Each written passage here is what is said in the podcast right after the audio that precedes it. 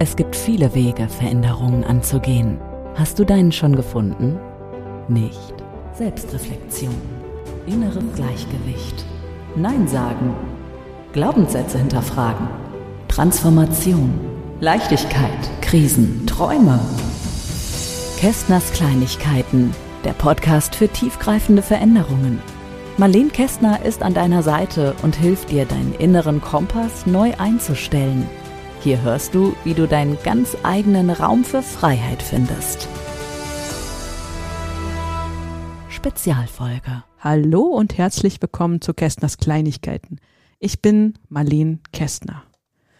Und schön, dass du auch heute wieder eingeschaltet hast, wenn die zweite Staffel mit Folge 16 losgeht von ähm, Kästners Kleinigkeiten. Und ich beginne heute auch mit einer richtig, richtig tollen, intensiven Folge. Und wir reden heute im Gespräch mit zwei, mit zwei Frauen, mit der Jana und mit der Yvonne, die habe ich mir eingeladen. Und wir reden ganz tief übers Scheitern. Auch in meinem Bekanntenkreis heißt es immer, ja, Scheitern geht gar nicht, über Scheitern sprechen wir nicht. Und wenn man ähm, Menschen trifft, die ganz viel Gedankenhygiene betreiben, die sagen, oh Gott, nimm dieses Wort nicht in den Mund, weil sonst ziehst du es an.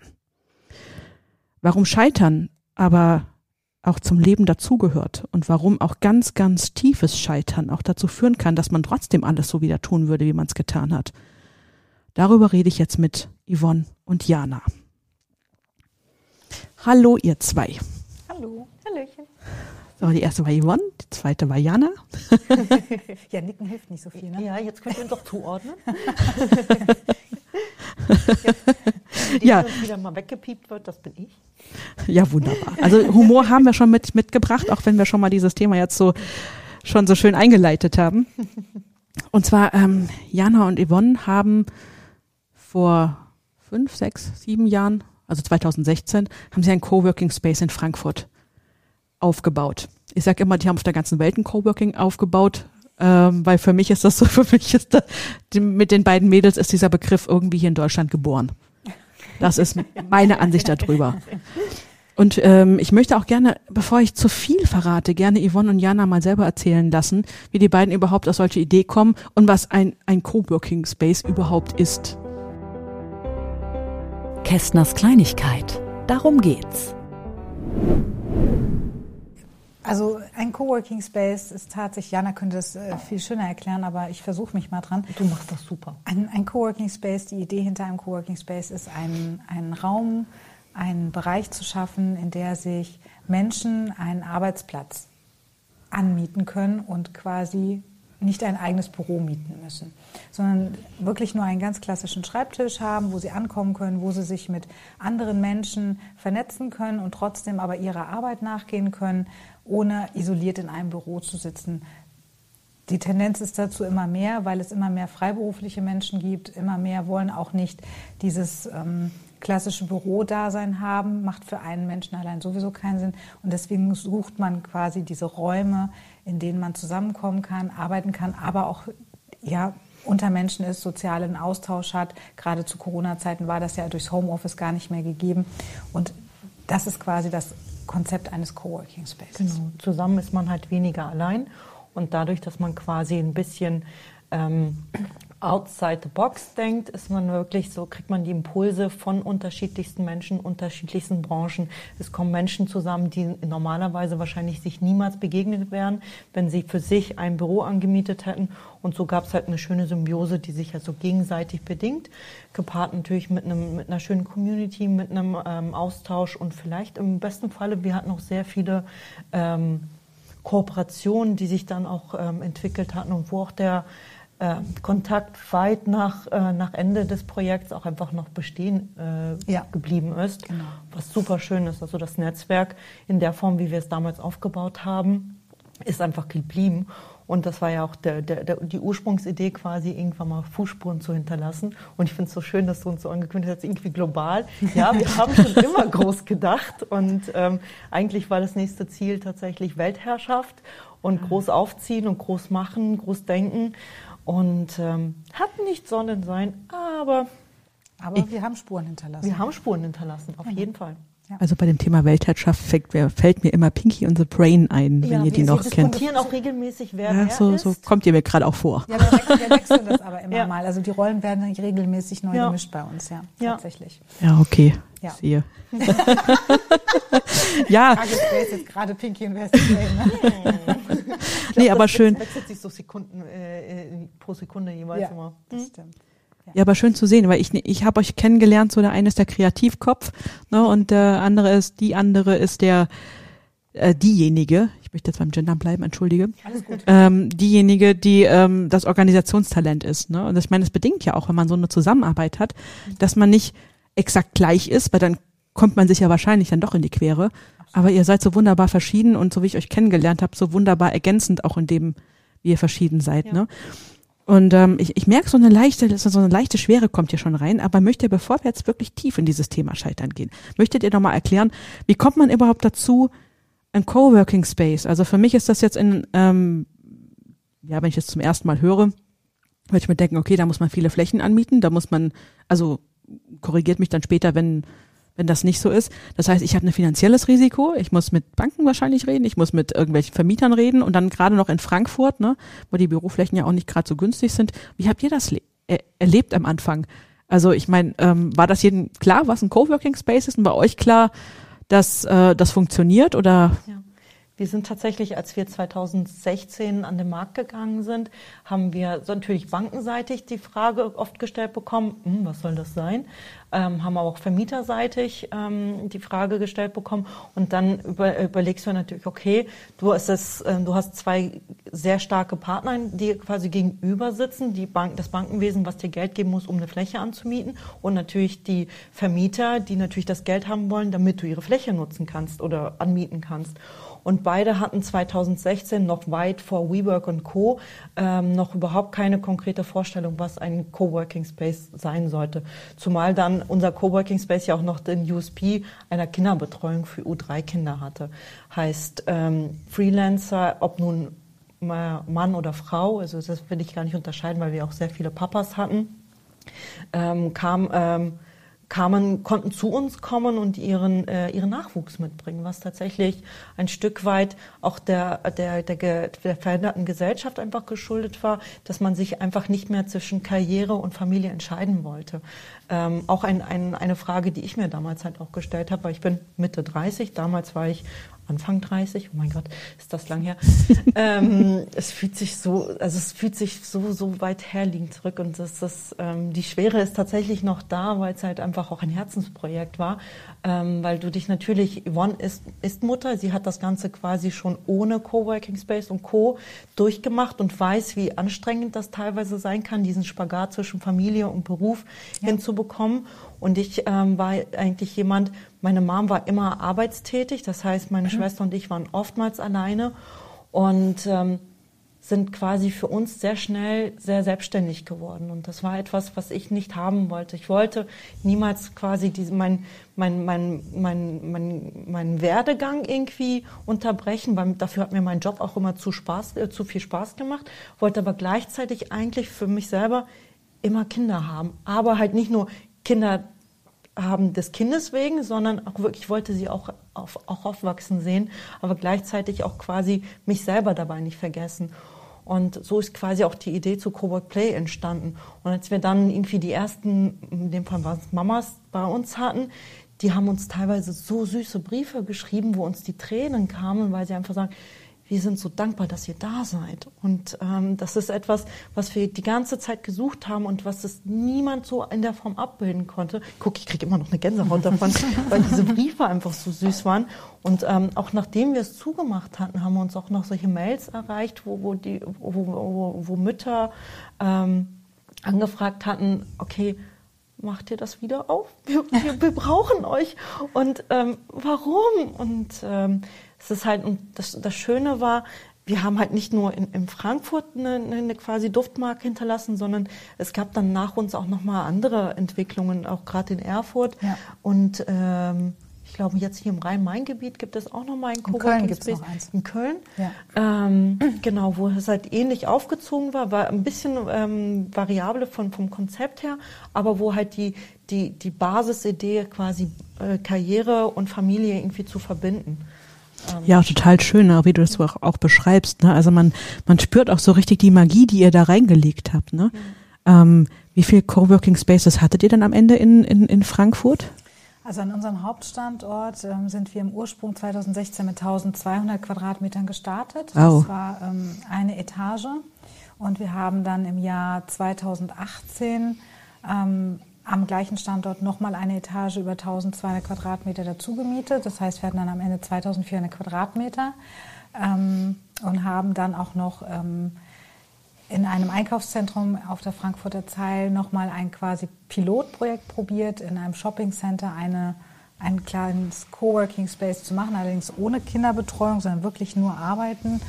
Ähm, das hatte nochmal knapp 300 Quadratmeter gehabt. Mhm. Ja. das ist ja schon eine ganze Ecke, ne? Und ich meine, das sind ja schon Wahnsinnsquadratmeter, vor allem in Frankfurt. Ne? Ja. Die Preise in Frankfurt sind ja auch ähm, nicht, nicht wenig für den Quadratmeter. Habt ihr da nochmal so eine Marke für? Ja, also wir lagen damals noch recht günstig. Wir haben mhm. also mal das Shoppingcenter losgelöst davon, das ähm, waren Sonderkonditionen, haben wir am Standort selber haben wir bezahlt 22,50 Euro der Quadratmeter. Ja, bei Frankfurt nochmal, damit die Hörer auch vielleicht mal eine Dimension bekommen von Frankfurt. Es gibt auch dort ähm, Objekte, wo man auch durchaus mal 100 Euro den Quadratmeter zahlt. Ja. Ne? Also das ist schon ganz heftig. Und jetzt stellt man sich vor, man hat dann wirklich Familien, Selbst, äh, Selbstständige, die auch eine Familie mitbringen, die dann auch nicht äh, gleich ein ganzes Bürohaus anmieten können. Ne? Also die haben, also ihr zwei habt da wirklich was ganz, ganz Großartiges geschaffen. Ne, und das spürt man auch, wenn ihr darüber, darüber erzählt. Ne? Und wenn ich jetzt mal zum Gründen anfange, ich sag mal, wir haben ja gesagt, wir, wir reden hier auch übers Scheitern. Um, bevor wir über, übers Scheitern reden wollen, ist erstmal der Mut, der Mut zu machen. Ja. Ne, zwischen Mut und Machen. ja. Ist ja auch immer so eine Sache. War das bei euch in, im, im Sinn? Weil ich sag mal, im, im normalen Leben passiert es ja oft, dass man Entscheidungen einfach nicht trifft oder vielleicht auch einen Arbeitgeber nicht wechselt oder vielleicht äh, in Situationen aushält, weil man Angst hat, es könnte noch schlimmer werden und man scheitert. Ne? Und das ist jetzt, das muss ja nicht unbedingt nur im, im Business sein. Ne? Das ist ja auch im normalen Leben und dann so große Schritte zu gehen. Ja. War das für euch dann so ein Ob das so einfach war? Also ähm, ich kann nur für mich sprechen. Ich bin tatsächlich ein Mensch, der sehr viel Sicherheit braucht, sehr viel ähm, oder nicht so gerne Risiken eingeht, sondern schon gerne weiß, auf was er sich einlässt. Also für mich war das schon ein sehr, sehr großer Schritt und der hat sich auch immer abgewechselt von Freude zu Angst, Freude zu Angst. Also man hat natürlich schon immer ein mulmiges Gefühl gehabt ähm, und man hat auch immer Angst gehabt zu scheitern, aber meine Tochter wird jetzt 17 und ich habe ihr, als sie in die Schule kam, immer erklärt, wenn eine Arbeit nicht so gut läuft und du eine schlechte Note mit nach Hause bringst, ist das nicht zwingend schlimm, weil du lernst aus deinen Fehlern viel mehr, als wenn du immer nur Einsen mit nach Hause bringst. Wenn du immer nur einfach und entspannt durchs Leben läufst, wirst du niemals der Mensch, den du, der, der du wirst, wenn du mit Hürden und Hindernissen und Problemen und Herausforderungen äh, konfrontiert wirst. Und ähm, wenn man sich nicht einfach manchmal traut, verpasst man einfach total mhm. viel. Und das war so der Grund, warum ich gesagt habe, ja, ich bin mit dabei, zumal ich auch, wie Jana sagte, meine Tochter damals sehr klein war und ich bin, ich habe nie eine Pause gemacht, ich habe immer weitergearbeitet, aber ich hatte damals auch einen tollen Arbeitgeber, der gesagt hat, ja, du kannst auch von zu Hause aus arbeiten ähm, und du kannst zwei Tage die Woche ins Büro kommen und kannst das aber auch aussuchen. Und ich weiß, wie zerrissen ich mich als Mutter gefühlt habe, als ich ähm, arbeiten war, weil ich an mich gedacht habe und quasi egoistisch war und meine Tochter vermisst habe und wie sehr ich aber dann zu Hause gedacht habe, oh wie gut, dass ich nicht nur auf Windeln wechseln, Popocreme und sonst irgendwas reduziert werde, sondern ja. tatsächlich auch noch als Frau, Wesen und kompetenter Mensch wahrgenommen werde. Und diese Zerrissenheit kann aber echt zu Schwierigkeiten führen und deswegen fand ich gerade diese Idee, Müttern die Möglichkeit oder Eltern die Möglichkeit zu geben, ihre Kinder beim Großwerden zu sehen, aber trotzdem nicht sich zu 100 Prozent aufzugeben. Das fand ich halt unheimlich toll und ich hätte niemals gedacht, dass das, ähm, dass es solche Herausforderungen mit sich bringt, weil es halt ein Modell war, was es noch gar nicht am Markt gab und wir halt einfach auf Herausforderungen gestoßen sind, die wir uns damals bei der Gründung gar nicht überlegt haben, dass wir darauf ja. stoßen könnten. Schon allein, was das ganze Thema Krippenbetreuung bedeutet, welche Regularien wir einhalten müssen, was wir alles ähm, sicherstellen müssen, dass den Kindern nichts passiert. Also ähm, einfach nur einen Bereich machen, wo man spielt, wie im Fitnessstudio, das geht gar nicht. Also das, mhm. das, da, mhm. da kommt man dann auf einmal wirklich mit Herausforderungen, wird man da konfrontiert, wo man dann immer wieder Lösungen finden muss. Aber genau damit wächst diese ganze Idee und das, dieses, dieses Pflänzchen, was da gewachsen ist, das war so schön zu sehen und deswegen war es für mich eigentlich nie ein Thema, da nicht dabei zu sein. Ja. Für mich war, stand das eigentlich außer Frage. Ich bin so jemand, ich habe, ähm, man, man, muss dazu sagen, ähm, ich bin vor 30 Jahren nach Deutschland hierher gekommen. Ich habe meine Wurzeln in der ehemaligen Sowjetunion. Ich sage das bewusst genau so, wie ich es sage, mhm. weil ähm, ähm, ich bin halb, also mein Opa ist aus der Ukraine, mein, meine, also mein Vater ist aus Russland, deshalb auch das Thema ist auch gerade, ähm, ja, sehr spannend. Ähm, und ähm, wir sind damals hergekommen, da war ich fünf und meine Eltern haben, waren zu dem Zeitpunkt Mitte 20. Also es war wirklich, wir haben von, von klein auf einfach sehr viel, ähm, also so, eigentlich, die haben komplett neu hier angefangen. Und ähm, mein Vater ist ähnlich wie ich, so ein kleiner Kreativkopf, auch so ein Macher und der wollte immer was schaffen. Und ich kenne das eigentlich gar nicht anders. Mein Vater hat irgendwie tausend Ideen immer gehabt. Er muss hier was machen, da was machen. Ich glaube, wir haben, wir haben einen eigenen Laden gehabt. Der hat ein eigenes Catering-Unternehmen gehabt. Dann hat meine Mama einen Laden gehabt. Und es war, und mittlerweile sind sie auch selbstständig, diesmal beim Doppelpack, mal nicht einzeln unterwegs. Und es war eigentlich von Anfang an klar, okay, ich mache irgendwann mal was Eigenes. Und ähm, auch dieses, dieses, diese, dieses, ja, Sicherheit ist schön, aber sehr zum Leidwesen von Yvonne, ich bin auch so jemand, okay, Glatteis, ich komme, lass mich rutschen. Das ist überhaupt, also es ist, ich fühle mich da tatsächlich sehr wohl und ich, ich mag diesen, diesen Moment des Loslassens und Springens. Und ähm, deshalb war eigentlich, ich hatte auch damals, also mit meinem damaligen Freund, wir hatten lange überlegt, okay, wo soll es hingehen? Und ähm, ich hatte die Möglichkeit, okay, ich gehe studieren, ich hänge noch den Master hinten dran, wir gründen eine Familie oder ich mache ein Unternehmen auf. Und ähm, ich habe halt das Unternehmen gewählt. Und einfach nur, wenn ich jetzt, wann dann? Und ähm, Darf den Freund gibt es tatsächlich auch nicht mehr. ähm, das Unternehmen leider auch nicht, aber das ist tatsächlich etwas, was mir aber mehr wiegt. Ja, das ist auch gut. Du bist auch meine Arbeitsehefrau. ähm, sehr zum Leidwesen deines Mannes, glaube ich. Ähm, genau, es war, für, es war eigentlich, es war so, okay, wenn nicht jetzt, wann dann? Und ich bin ein Mensch, der nichts bereut und sagt, ich möchte irgendwann, wenn ich auf meinem Sterbebett liege, möchte ich mir immer noch in die, äh, also im Spiegel mich betrachten können, ohne etwas zu bereuen. Das heißt, es war eigentlich klar. Und dieses Thema Scheitern war, also ich habe mir da keine Illusionen gemacht. Scheitern gehört dazu. Ähm, da gibt's halt dieses, diesen schönen Vergleich mit Schrödingers Katze. Wenn du startest, weißt du halt nie, funktioniert's oder funktioniert's nicht. Das heißt, du hast dieses Paradigma, ist es ein mhm. Paradigma, ja. von wegen, okay, äh, man sollte keine Angst vorm Scheitern haben, aber man sollte es halt immer im Hinterkopf behalten. Da möchte ich auch gerade gerne noch was dazu sagen, weil die, wenn ihr sehen könntet, dieses, dieses Gesicht von Yvonne, wie viel, wie viel Kraft sie dabei ausstrahlt. Und ich möchte auch, auch auf die Kindheit nochmal zurückzukommen. Wenn wir den Kindern auch schon erklären, ja, mach mal, probier mal, ne? Also, sowohl in der Schule, ja, ist ja nicht schlimm, probier dich aus. Oder auch wie bei, bei dir, Yvonne, ähm, Yvonne, genau, du mit deinen, deinen Kindern ne, gesagt hast, ähm, ähm, wenn die Note mal nicht so dolle ist, ja, dann halt mach weiter, Kopf hoch und ja. weiter. Ne? Oder auch bei Jana dann, die, wo die Eltern das schon so schön vorgemacht haben. Mhm. Ich sag mal hier, ähm, wo wir, in, ich sag jetzt mal bewusst in Deutschland aufgewachsen sind, also ich habe das so erlebt, also meine Eltern haben sich gefreut, wenn sie Sicherheit hatten. Sicherheit über, über alles. Und dann kommt auch dieses, dieses Ding, ja, Scheitern, Scheitern geht gar nicht. Ne? Also ja.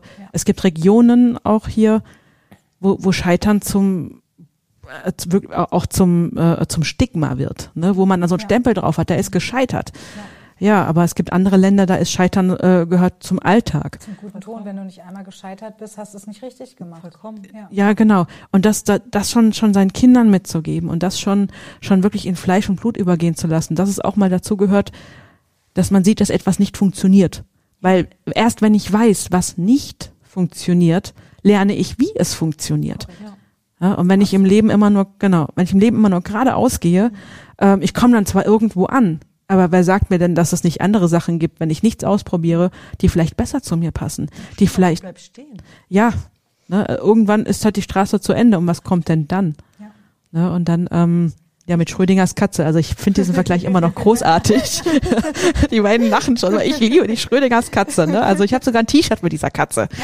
also es, passt einfach so zu so ganz vielen Dingen einfach, weil ja. du halt sagen kannst, okay, es ist, man sagt ja nicht umsonst, wer nicht wagt, der nicht gewinnt. Also ja. es ist so, du, du musst irgendwann anfangen, ansonsten lässt du dich dein ganzes Leben viel zu sehr halt einfach von irgendwelchen Ängsten ähm, irgendwie leiten und dabei hat das Leben so viele Möglichkeiten und kannst rechts laufen, du kannst links laufen, du kannst dich ausprobieren, du hast, ganz oft hast du die Möglichkeit, es zu tun, ähm, wenn du dich traust. Und genau. das ist also ein, eins meiner, meiner Lieblingssachen ist wirklich Arschbacken zusammenkneifen und springen. Es ist, es ist wirklich nichts anderes. Und es ist jeder Junggründer, der irgendwie auch in der Zeit zu uns kam, ja, was, wie soll ich es da machen? Trau dich. Mach's mach einfach. Es, mach, mach mal und dann optimiere. Ja, ja, dann optimiere. Und hab vor allem, wie gesagt, hab Respekt vom Scheitern, aber hab keine Angst davor. Ja. Behalt es im Hinterkopf, weil es sei nicht so blauäugig. Das, das, also, es gibt es gibt das ein oder andere Einhorn, das was einem wirklich dann funktioniert, ähm, wo, die, wo die Gründer mit dem ersten Pitch zack durch die Decke gehen. Aber so viele Unternehmen, und das finde ich das Traurige an der Scheiterkultur, die, die halt scheitern, über die redet niemand mehr. Ja. Und du denkst, ihr habt was ganz Tolles gemacht, ihr habt es gewagt und trotzdem werdet ihr irgendwie abgestellt, ihr seid gescheitert. Ja, super. Die, die, die Einhörner, die werden gefeiert, aber die, die, die trotzdem den Mut hatten, etwas aufzubauen, etwas zu tun, die sind dann so, ähm, die fallen dann hinten runter, was echt schade ist, weil es ist quasi kein gutes Vorbild für, für junge Menschen, die sich, die vielleicht eine Idee mit sich tragen und einfach sich niemals quasi aus ihrer Komfortzone herausbewegen und etwas zu tun. Kästners Kleinigkeit. Deine Gedanken. Ja, und da möchte ich auch gerne auch nochmal mit, mit, mit einer Anekdote sagen, was du sagst mit den Einhörnern. Ja. Einhörner ist wirklich sagen, oh, zack, Pitch und ja. Pitch, ich habe eine Idee und sie geht voll durch die Decke. So, aber dann passiert meistens hinterher, die können, ich sag mal, wir, wir definieren hier oft Erfolg äh, äh in Geld. Aber Erfolg ist nicht immer Geld. Und selbst wenn ich dann viel Geld habe, gibt es ganz viele, gerade von diesen Einhörnern, die entweder hinterher nochmal irgendwann scheitern, dann redet aber auch keiner mehr darüber. Mhm. Man weiß nur, boah, das sind die, die durch die Decke gegangen sind. Oder ähm, sie scheitern dann ein bisschen am Leben. Also ich habe jetzt schon ein paar Geschichten verfolgt, wo Leute durch die Decke gegangen sind und dann hinterher nicht mehr wussten, was sie machen sollen, weil dann kommen die nächsten Pro Probleme, sage ich jetzt mal, die nächsten Herausforderungen, dann stehen die da, ja, was mache ich denn jetzt? Mhm. Weil dann suchen sie wieder nach dieser Einhornidee und dann gibt's ganz viele, die sich genau darin verrennen und darüber wird auch nicht mehr berichtet. Ne? Mhm. Und dann fehlt es dann, dann ganz normalen Menschen, die vielleicht auch gar nicht diese riesen Ziele haben, einfach zu sagen, ja, ich darf mich bloß nicht verändern, weil entweder bin ich ein Einhorn oder äh, äh, gar nicht. Ne? Und das ist, das ist das Schade daran. Ja. Ja, und das ist, um nochmal auf Schrödinger zurückzukommen, um den Leuten zu erklären, was die Katze denn bedeutet, die kommt eigentlich aus der Quantenphysik, ähm, ist, ist ein Gedanke. Entschuldigung, ist ein Gedankenspiel, wo man eine Katze in eine Box steckt und dazu eine Ampulle mit Gift, die irgendwann aufgeht, wann auch immer, wir wissen das nicht. Und solange wir, wenn wir die Box danach geschlossen haben und solange wir die Box nicht wieder aufmachen und wir gehen davon aus, die Katze bleibt still sitzen drin, ähm, dann wissen wir nicht, ob die Katze noch lebt oder nicht, weil wir nicht wissen, ist die Ampulle jetzt aufgegangen oder nicht. Und so ist das eben auch mit, mit, mit allen, mit allen Entscheidungen, die wir treffen. Solange wir sie nicht getroffen haben, wird es immer nur, ach, das wäre so schön, wenn. Mhm. Aber ist es denn wirklich schön, wenn? Oder äh, ist es vielleicht noch schöner, wenn? Wir werden es nie wissen. Ne? Das ist wie, wie auch ein verpasstes Date. Ja, ja. ja. Es ist einfach, wenn entweder man traut sich oder man traut sich nicht. Und wenn man sich nicht traut, dann weiß man nicht, was man unter Umständen verpasst hat. Ja. Es gibt so man nie erfahren. Ja, ein, auch ein schöner Satz, den zitiere ich auch sehr häufig. manchmal, manchmal verlierst du und manchmal gewinnen die anderen. Das ja, den kenne ich auch. Spruch. Nein, das ist meine. Der das kommt aus White Man Can't Jump. Definitiv ist das mein Das ist ein Basketballfilm. Entschuldige mal bitte. Ich gehe jetzt mit meinen Sprüchen aus. Nein, das ist meiner. Ihr seht, die beiden verstehen sich immer noch gut. Und das Schöne ist, ich, äh, es erinnert mich ein bisschen an die Muppet Show wie Waldorf und Stettler. Die beiden Alten, die an der rechten Seite. Vor allem, die Alten, ne? bist du gar nicht so alt. Du wir haben ja so viel Freude. Nein, wir sind, gefühlt sind wir, glaube ich, äh, 14 und sind seitdem eigentlich nur ein Stück weit gewachsen. Auch ja. das bin ich nicht. Aber okay. Darum sage ich ein so. Stück weit gewachsen. Und um euch jetzt wieder zurück auf die Straße zu bringen ähm, und auch nochmal den Zuhörern zu erklären, warum ich das so schön finde, dass ihr beiden euch so gut versteht. Das war ja am Anfang auch nicht so, ne? Also soweit ich ähm, euch jetzt im Vorgespräch schon hatte, habt ihr erklärt, ihr konntet am Anfang eigentlich auch gar nicht leiden. Ihr seid auch wie die, äh, äh so wie Jungfrau zum Kind, so seid ihr zueinander gekommen. Mhm. Ähm, und dann habt ihr diese Coworking Spaces aufgebaut. Und ihr habt auch erklärt, dass ihr euch dann eigentlich nicht so vertraut habt am Anfang, ne? Mhm. Was ja eigentlich auch äh, gar nicht so einfach ist, wenn man einen Geschäftspartner hat und man vertraut sich nicht gegeneinander, ne? Mhm. Nicht miteinander, füreinander, also, wie auch immer. Also ich, ich würde mal sagen, ähm, es, Jana war ja die, die Impulsgeberin für die Idee und ich habe mich ja nur dran gehangen. Und ich fand die Idee gut und ich fand Jana gut. Ähm, und dann haben wir die Idee gegründet und sind gestartet und ähm, diese Idee, so wie wir sie an den Markt gebracht haben, gab es ja vorher nicht. Das heißt, es gab keine wirklichen Business Cases, auf die man hat zurückgreifen können. Das war wirklich wie in die Glaskugel gucken. Also man hat die Zahlen wirklich gefühlt gewürfelt und hat gehofft, dass sie so wie die Lottozahlen kommen. Und das passierte halt leider zum Start nicht. Und ähm, jede von uns hatte aber auch ein Stück weit ein Privatleben und das war dann einfach sehr, jeder musste gucken, wie kriege ich mein Privatleben jetzt mit dem Geschäftsleben überein. Ich hatte ja noch ein Kind, Mann, Jana ein Freund, dann war das Bedürfnis nach Urlaub, dann war aber auch die Wichtigkeit, dass man das aufzieht und ähm, die Zahlen entwickelten sich nicht so und ein Knackpunkt ist halt immer, wenn Zahlen sich nicht so entwickeln, wie sie müssen und man relativ früh, zu einem frühen Zeitpunkt schon anfängt, ähm, finanziell in eine Herausforderung zu laufen, ähm, dann ist das Thema angespannt. Also nimmt man sich natürlich Menschen an die Seite, wo man denkt, okay, die sind älter, die haben mehr Erfahrung, die kommen vielleicht sogar aus dem Bankenumfeld. Die und können, man kennt sie vor allem länger. Man kennt sie vor allen Dingen länger. Ja. Ähm, das hilft tatsächlich. Also solche Leute habt ihr dann auch an eure Seite geholt, weil ihr untereinander nicht so sicher wart. Ja, Deswegen weil wir habt ihr die Kompetenz nicht hatten. Also ja. das haben wir uns ja relativ schnell eingestanden, dass uns beide einfach gewisse Kompetenzen fehlen. Also haben wir uns diese Kompetenzen angeeignet. Und ähm, Jana war der Kreativkopf, ich war eher so das Organisations- und Finanzteam gewesen. Und dann haben wir uns halt Menschen an die Seite genommen. Das Problem war nur, dass diese Menschen Druck auf uns ausgeübt haben, mhm. den wir versucht haben, beide standzuhalten. Ja. Und mit diesem Druck haben wir natürlich, den Druck musst du irgendwo hinbringen. Also lädst du ihn erstmal bei deinem, bei deinem Partner ab. Ja. Ich habe meinen Druck bei ihr abgeladen, sie hat ihren Druck bei mir abgeladen und dann ist das natürlich so, du hast das nicht gemacht, aber du hast das nicht gemacht und deswegen ist mhm. das jetzt so.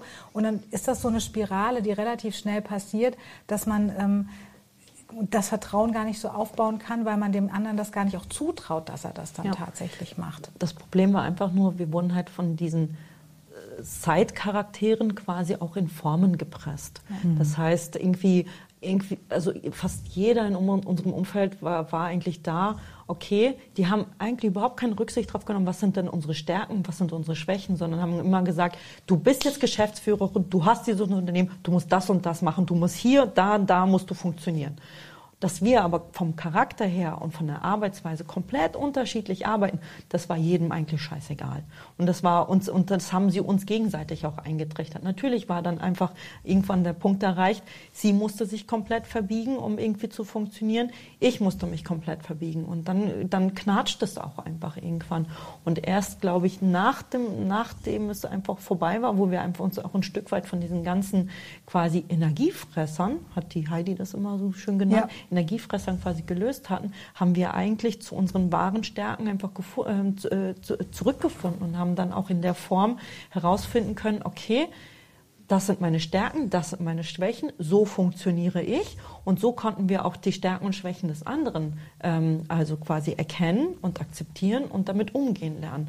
Und mittlerweile ist es wirklich so, ähm, ist es eigentlich ein schönes Bild. Ich bin quasi der Ballon der rumfliegt und Yvonne zieht so ein bisschen an der Schnur und lässt mich fliegen, weil sie weiß ganz genau, wie ich mittlerweile funktioniere und zieht einfach so, wenn, wenn ich zu weit weggehe. Und, ähm, und ich weiß von, von auf der anderen Seite, sie ist quasi mein Anker. Und das ist halt etwas, was super schön ist, ähm, weil wir einfach dadurch einfach sehr viel Respekt füreinander auch entwickelt haben und ähm, eine, einfach eine irgendwie eine, eine sehr schöne freundschaftliche Beziehung auch irgendwie entwickelt habe, die so ein Stück weit auch über diese Business, dieses Business-Verhältnis auch einfach hinausgeht. Ja, weil wir einfach jetzt wissen, die Stärken des anderen zu mhm. nutzen und sie nicht, ja. nicht auf die Schwächen achten, sondern wir ergänzen uns jetzt so gut, dass wir einfach Schwächen gegenseitig wegpuffern können. Was ich nicht kann, macht Jana und umgedreht. Also mhm. diese dieses Wahrnehmen, dass jemand anders arbeitet als man selbst, aber das sich zu Nutzen macht und quasi damit stärker wird.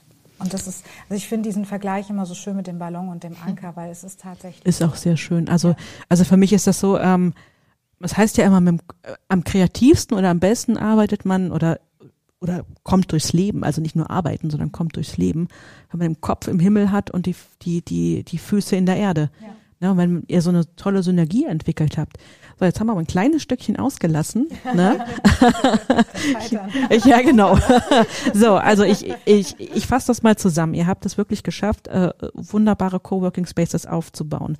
Es ist dann auch gelaufen, auch mit den Müttern, was ihr vorhin auch beschrieben habt, mit diesen tollen E-Mails und den tollen Nachrichten von, äh, auch von den Vätern wahrscheinlich, ja, ne? Ja. Ähm, und wann kam der Punkt? Wann, wann ist es gekippt? Was ist passiert? Also ähm, wir haben es damals, als wir unser, unseren, unser Abschlussstatement geschrieben haben, oder Jana hat das geschrieben, ähm, war für uns klar, zu schnell, zu hoch, zu weit. Also wir sind zu schnell, wollten wir zu viel. Ähm, nicht zwingend durch uns bedingt, sondern durch die Seitcharaktere, die wir hatten, die uns mhm. immer wieder gesagt haben, ihr müsst, ihr müsst, ihr müsst, ähm, haben wir zu schnell zu viel gemacht, anstatt ähm, erstmal das zu stabilisieren, was wir haben. Und das größte Problem, was es halt in Frankfurt gibt, sind einfach die hohen Mieten. Und ähm, wir haben relativ schnell festgestellt, dass unsere, unser Case, so wie wir ihn geplant haben, nicht funktioniert, sondern dass unsere Umsatzsäulen sich ganz anders da darstellen. Und wir mussten da umdenken. Und mit diesem Umdenken haben wir auch 2018 dann die zweite Fläche dazu genommen. Das heißt, wir haben unseren Kostenblock nochmal verdoppelt. Das wäre an sich kein Problem gewesen, weil wir das Konzept so ausgerichtet haben, dass wir die Umsätze ähm, ja, quasi verdoppelt, verdreifacht hätten ähm, und hätten das entspannt aufbauen können. Sonnen. Ja. Ähm, das Problem, was dann aber war, wir haben einen Nebenkriegsschauplatz aufgemacht, nämlich das, den, den Space in, im Shopping Center.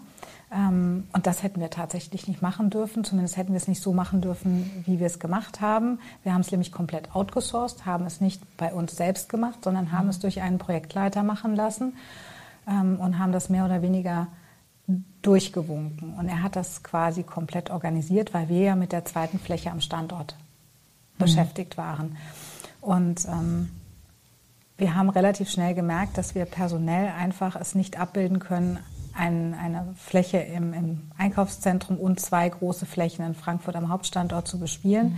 sodass wir wirklich ähm, an unsere Grenzen gekommen sind und die Umsatzzahlen dadurch auch nicht so entwickelt werden konnten, wie wir das gebraucht hätten, weil Sales einfach stark hinten runtergefallen ist. Ja, und das führte dann letzten Endes dazu, dass relativ schnell mit Eröffnung im August der zweiten Fläche am Hauptstandort und Eröffnung im Oktober von, der, von dem Shopping Center Standort ähm, war dann relativ schnell kristallisierte sich raus, dass wir jetzt in Schwierigkeiten kommen werden und haben dann bereits ähm, im Januar 2019 Insolvenz anmelden müssen. Also die Spirale mhm. von wir sind relativ schnell und wir sind toll und wir werden gehypt zu ähm, wir sind gerade abgestürzt, waren sechs Monate und das mhm. war echt äh, oh, Wahnsinn. Schnell. Das ist richtig, das ist Wahnsinn. Ne? Vor allem an, vor allem dieses auch gehypt werden. Ne? Das ist so schön, was du gerade sagst, zu schnell, zu viel gerade auch in, in, in meinen Geschäften, wo ich unterwegs bin, heißt immer, du musst groß denken. Ne? Ich meine, ihr habt, wir haben auch schon drüber gesprochen, du musst groß denken und größer, größer, größer. Ja, das ist dafür gut, um eben keine Grenze zu setzen. Aber ich sag mal, ein organisches Wachstum, was ja auch bedeutet, es wächst so, wie es wachsen möchte, mit, mit natürlich auch mit, mit gewissen Sales-Maßnahmen, mit Marketing, was auch immer. Das gehört ja auch dazu, weil sonst kommt man in Stillstand. Aber wenn man dann wirklich zu viel will und dann, was ihr was ich halt ganz spannend fand, weil ich ja die Geschichte noch ein bisschen genauer kenne, ist, dass vor allem diese, diese, diese Side-Menschen, die, die, die Menschen an der Seite, die über euch drüber gebügelt sind. Und das Vertrauen, was man auf einmal in Menschen gesteckt hat, nur weil sie es theoretisch wissen müssten. Und sich selber nicht mehr, äh, nicht mehr geschaut hat, was mache ich da eigentlich, ne? So, das eine Riesen, der, der Nebenschauplatz, ich darf das, darf ich das so sagen, das Shopping Center ist dann so gecrashed, weil einfach alles nicht euch entsprochen hat. Das war nicht wir. Das war, also es hat weder Herz noch Seele gehabt. Also es ist, wir haben damals die 1200 Quadratmeter, wir haben es, ich meine, wir haben das mit 70.000 Euro eingerichtet, inklusive Technik. 1200 Quadratmeter mit 70.000 Euro. Jeder Innendesigner hat uns ausgelacht. Die so, wie wollten ihr das machen? Wir machen das. Es ist viel passiert durch, durch, durch uns selber, durch Family, durch Friends, durch geschicktes Einkaufen. Also wir ja. haben viel Lookalikes auch gehabt. Ähm, und halt vielen kreativen Ideen haben wir es geschafft, einen Ort zu schaffen, der einfach geliebt hat. Der hat ein Herz gehabt, der hat eine Seele gehabt und es hat jeder, der bei uns durch die Tür gegangen, äh, gekommen ist, ob mit Kind oder ohne Kind. Also wir haben auch eine große Community ohne Kinder gehabt. Wir ja. haben Menschen um die, du siehst aus, als würdest du gleich weinen. wir haben viele Menschen, also wir haben auch, also ich meine im Endeffekt, wir haben von, der zwei, zwei war das jüngste, nee, stimmt nicht, wir haben auch Babys mit neun Monaten gehabt. Sieben war die jüngste, die sieben, kam. Sieben ja. Monate war die jüngste und 65 war der älteste. Und das war etwas, wir haben so was, was ganz Eigenes, was ganz Magisches geschaffen. Das war, das waren wir, das war Herz, das war Seele. Und ähm, wir haben uns quasi ein Stück weit verlocken lassen, ähm, als Menschen auf uns zukommen, die gesagt haben, ja, aber das ist der nächstlogische Schritt das müsst ihr tun, ihr müsst da jetzt hin. Und anstatt halt zu sagen, okay, Leute, wir können zwar groß denken, aber machen kleine Schritte, haben wir gesagt, alles klar, dann fahren wir jetzt auf die linke Spur, linkes, ne? Ich fahre genau. nicht so oft Auto. wir fahren jetzt auf die linke Spur und geben Vollgas. Ja. Und dabei waren wir einfach komplett zu dem Zeitpunkt, als wir quasi, wenn du so ein Herzensprojekt hast, dann gehst du da drin auf, dann lebst du dafür. Dann ist es aber, dann dann ein Stück weit brennst du dafür.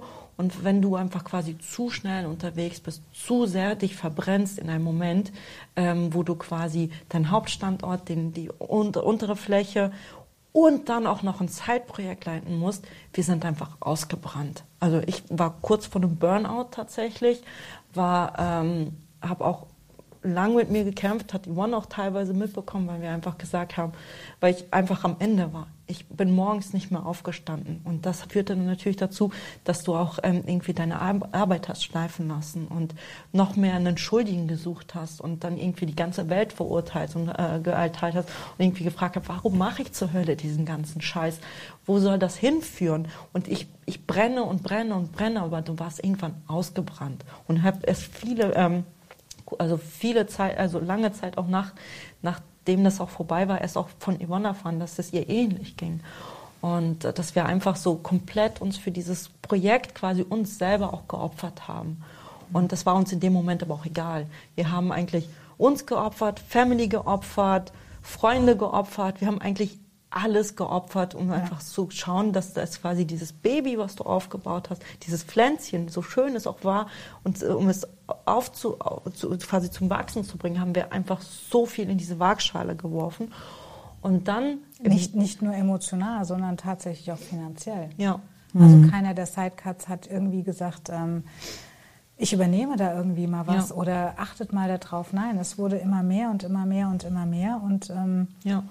Und es ist gerade dann auch, als, als es dann vorbei war, waren die Menschen, die gesagt haben, ihr müsst, ihr müsst, ihr müsst, die sind im wahrsten Sinne des Wortes über Nacht weg gewesen. Aber wirklich. Über Nacht mhm. standen wir da zu zweit. Ich stand da, vor allen Dingen, wir haben ja auch wirklich Familie bei uns angestellt gehabt. Also wir hatten ja der Druck, dass wir nicht auch unser, unsere Familien da in, in den Abgrund mitreißen, weil wir halt Menschen angestellt haben, die aus sicheren Arbeitsstellen rübergekommen sind ähm, und die dann auf einmal auch da standen. Und ähm, da war dieser Druck extrem groß gewesen, weil wir halt einfach sehr viel Verantwortung auch für diese Menschen übernommen haben, auch wenn man uns das nicht glaubt. Ähm, irgendwann mussten wir uns dann halt auch selber schützen, sodass wir auch manchmal dann nicht mehr ansprechbar waren, einfach weil wir es nicht mehr verkraftet haben. Weil Viana sagte, wir sind einfach, wir sind wirklich ausgebrannt. Und ich habe, glaube ich, in meinem Leben im Dezember 2018, ich habe, glaube ich, in meinem Leben noch nie so viel geweint, wie ich in dieser Zeit geweint habe, weil ich mhm. einfach nicht wusste, wie soll das weitergehen, wie soll ich das meinen Eltern erklären, wie soll ich das meinem Mann erklären, wie soll ich das meiner Schwägerin erklären, die 60 Jahre alt ist und kurz vor der Rente nochmal die Arbeitsstelle gewechselt hat zu uns. Ähm, wie soll ich das finanziell alles machen, was jetzt kommt? Kriegen wir das nochmal hin? Und wir haben das dann wirklich auch noch bis zum 30.06. haben Jana und ich wirklich ausproduziert und haben noch versucht, so viel Geld wie möglich in die Gesellschaft reinzupumpen, ähm, mit allem, was geht, um, um äh, den Gläubigern noch so viel Geld wie möglich zukommen zu lassen. Aber ähm, es hat ein Gläubiger einfach nicht mitgespielt, sodass wir halt auch nicht länger aushalten konnten. Es, es war echt eine sehr, sehr harte Zeit und ähm, ja. viele Menschen, die vorher da waren, waren auf einmal nicht mehr da. Ja. Die Familie war da, die Familie hat geholfen, hat uns äh, in der schweren Zeit äh, zur Seite gestanden und ich werde ich werde nie vergessen, wie wir ähm, den letzten Tag hatten und wir mussten ja viele Möbel einfach drinstehen lassen. Also wir sind aus der Fläche rausgegangen und durften nichts mitnehmen. Alles stand mhm. so und wir sind gegangen und haben abends noch ähm, ja, einen Sekt aufgemacht. Ich glaube, es waren fünf Sektflaschen, weil vier davon ja, waren wir schlecht. Hatten, wir, haben einen riesen, ja, wir haben einen riesen Bar und äh, die Sonne ist ein bisschen anspruchsvoll, was den Sekt angeht. Ähm, ich, mittlerweile kann ich das sehr gut nachvollziehen, aber wir haben halt so eine riesen Schublade und da waren, es waren nicht nur fünf, es waren das irgendwie war zehn, zwölf Flaschen Sekt und wir so, okay, Wahnsinn. was darf ich aufmachen, Madame? Was machen wir auf? Dinge auf, auf, probiert, ach, eklig. Und so haben wir uns durchgetestet, bis wir dann endlich eine gute Flasche Sekt oder Prosecco gefunden hatten die wir einfach zum Schluss geöffnet haben. Ja. Und äh, die haben wir dann gekillt auf, auf, auf dem Balkon. Wir hatten einen kleinen Balkon. Und ähm, ich glaube, das war das erste Mal, dass Yvonne und ich irgendwie echt miteinander geredet haben. Kästners Kleinigkeit. Dein Moment. Darf ich das nochmal kurz, also auch gleich, Entschuldigung, dass ich jetzt unterbreche, aber ich bin auch gerade ganz, ganz, also sehr berührt, auch vor allem, wie er das so erzählt. Man muss sich mal wirklich vorstellen, man hat etwas aufgebaut, es ist ein Herzensprojekt, man hat sein ganzes Herz, sein Leben da reingesteckt und dann kam von außen, ähm, ich sag mal, ein Ratschlag, einer weiß was besser und der nächste und, und über eure Köpfe wurden Verantwortungen abgeladen, die gar nicht eure waren. Und dann sitzt, dann habt ihr dann ähm, praktisch dann Januar schon schon angefangen, eine Insolvenz einzuleiten. Ja. Und im Juni habt ihr dann ja. darauf angestoßen, dass die Insolvenz jetzt ja, auch richtig vorwärts heißt, geht. Ja, die Insolvenz war dann quasi, also wir haben das, dann das Unternehmen aktiv geschlossen. Die Insolvenz mhm. läuft ja noch immer. Also so eine mhm. Insolvenz kann bis zu sieben Jahre nach mhm. Schließung dauern. Aber wir haben zum 30.06. halt unsere Flächen verlassen und ähm, Aber wohl bemerkt, wir haben nicht, also mit Eintritt der Insolvenz haben wir nicht aufgehört, Nein. sondern mhm. wir haben erst richtig Vollgas gegeben. Genau, jetzt kommen wir nämlich genau darauf. Alles reingepumpt, ja. was ging. Und wir haben auch, ich meine, unser Insolvenzverwalter hat dann irgendwann sich gedacht, ach, Internet in einem Coworking Space ist doch total überbewertet. Braucht man gar nicht, vor allem bei Veranstaltungen. Schaltet es dann ab. Und wir so, so, auf einmal kommen die Coworker zu uns, sag mal, wo ist das Internet hin? Wir so, äh, und dann ruft Yvonne bei, bei dem, unserem Anbietern, äh, ja, ist gekündigt worden. Ich so, was? Wir haben die letzten Wochen da gesessen und wir haben den großen Knotenpunkt Frankfurts für das Thema Internet bei uns als eine der letzten Veranstaltungen drin gehabt. Und die gucken, mich äh, die gucken uns an, äh, wo ist das Internet? Wir haben Gigacubes aufgestellt, um halbwegs ein Netz zu haben, wo wir permanent irgendwelche Sachen aufgeladen hatten. Ey, wir haben uns abgewechselt im Kinderbereich, damit wir irgendwie halbwegs Personal sparen konnten, weil natürlich die Erzieher dann auch, wir haben auch richtig professionelle Erzieher gehabt, weil die dann irgendwann gesagt haben, ähm, Leute, äh, ich krieg kein Geld. Ich krieg kein Geld. Also ich, was, was soll das? Ähm, wir haben, also es ist, wir haben äh, da was gemacht, hier was gemacht. Also es war wirklich so, es hat dir irgendwo, es hat dich irgendwie ein Stück weit auch nochmal noch mal belebt, einfach zu sagen, okay, ich gehe jetzt nicht sang- und klanglos hier unter, sondern ich gehe hier erhobenen Hauptes hinaus und ich bringe das jetzt ordentlich zu Ende, weil alles andere hat dieses Projekt und nicht verdient. Jetzt kommen wir zum Sekt zurück, wo ich ja. dich so fies unterbrochen habe, zu dem ersten Gespräch, das ihr wirklich miteinander geführt habt nachdem ihr praktisch nochmal so eine Aufholjagd hattet, ja. aber auch wieder Hindernisse in die Füße gelegt und dann gesagt, okay, jetzt stoßen wir mit dem Sekt an, jetzt reden wir wirklich miteinander. Ja, es war halt einfach, dass wir in diesen Wochen, wo wir ausproduziert haben, wie man das so böse nennt, ähm, und diese ganzen Querschläge auf einmal verschwunden waren, haben wir halt tatsächlich gemerkt, wie stark wir uns aufeinander verlassen können und dass wir Menschen sind, die zu ihrem Wort stehen, anders als andere Menschen in unserem Umfeld. Wir haben uns gewisse Dinge bei Gründung versprochen und wir haben das Hardcore durchgezogen. Ich habe von meinem Vater gelernt, du musst immer anständig aus Situationen rausgehen und musst immer in den Spiegel gucken können.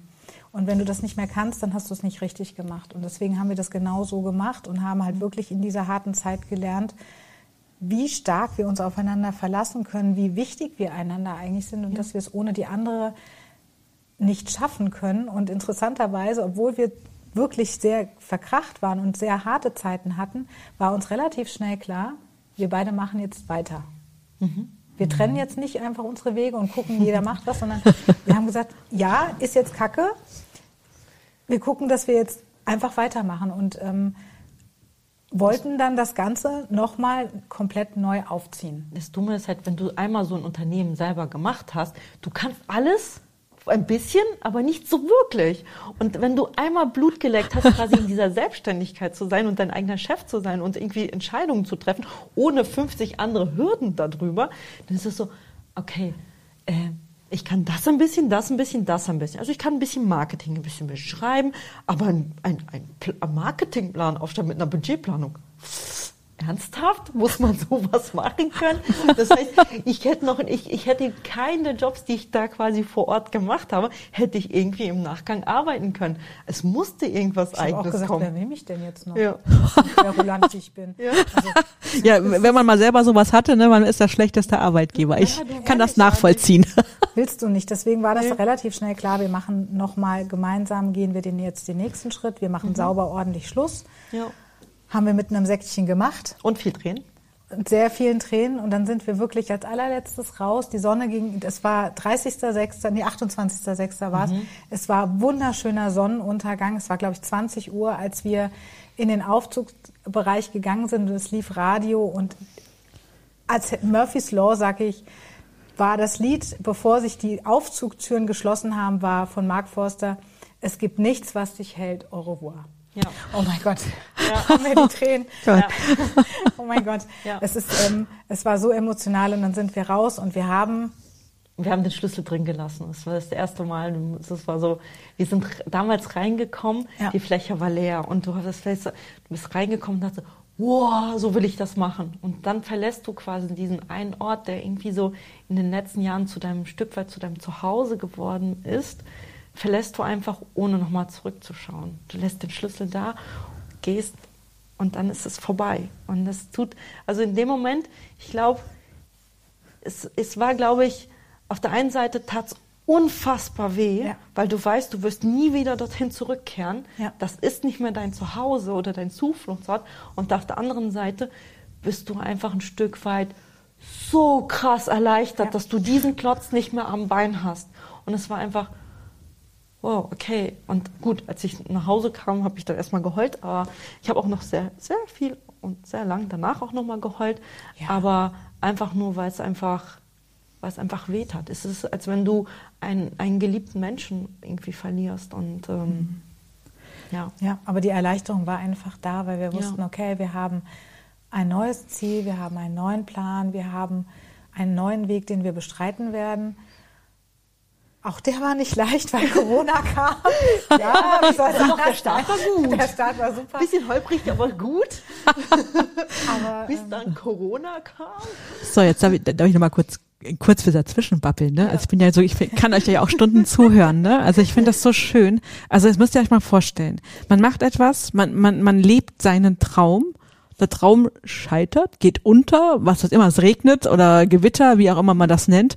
Man macht das zu, man redet zum ersten Mal richtig miteinander, man findet auch noch den richtigen Sekt ja. und dann das Lied Au revoir und äh, wo geht's jetzt als nächstes hin? Und das ist das, was ich so jedem Menschen wünsche. Und wenn ich, euer, wenn ich euch in eure Augen blicke, ich sehe, mir stehen auch die Tränen gerade ein bisschen im Auge, euch stehen die Tränen im Auge und trotzdem zusammenzusitzen und so einen Gewinn zu haben. Ja.